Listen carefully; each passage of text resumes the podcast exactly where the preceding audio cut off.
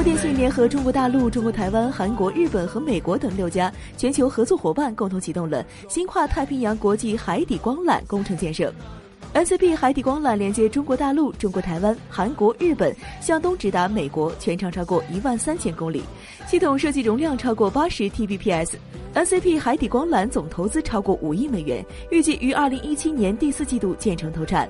NCP 工程完成后将成为亚洲至北美之间传输容量最大、时延最小的海底光缆，可为用户提供优质可靠的骨干通信服务。专用海缆将降低运营商建制维护成本，对于用户而言，将进一步带动国际漫游资费的降低以及提升通话品质、上网速度。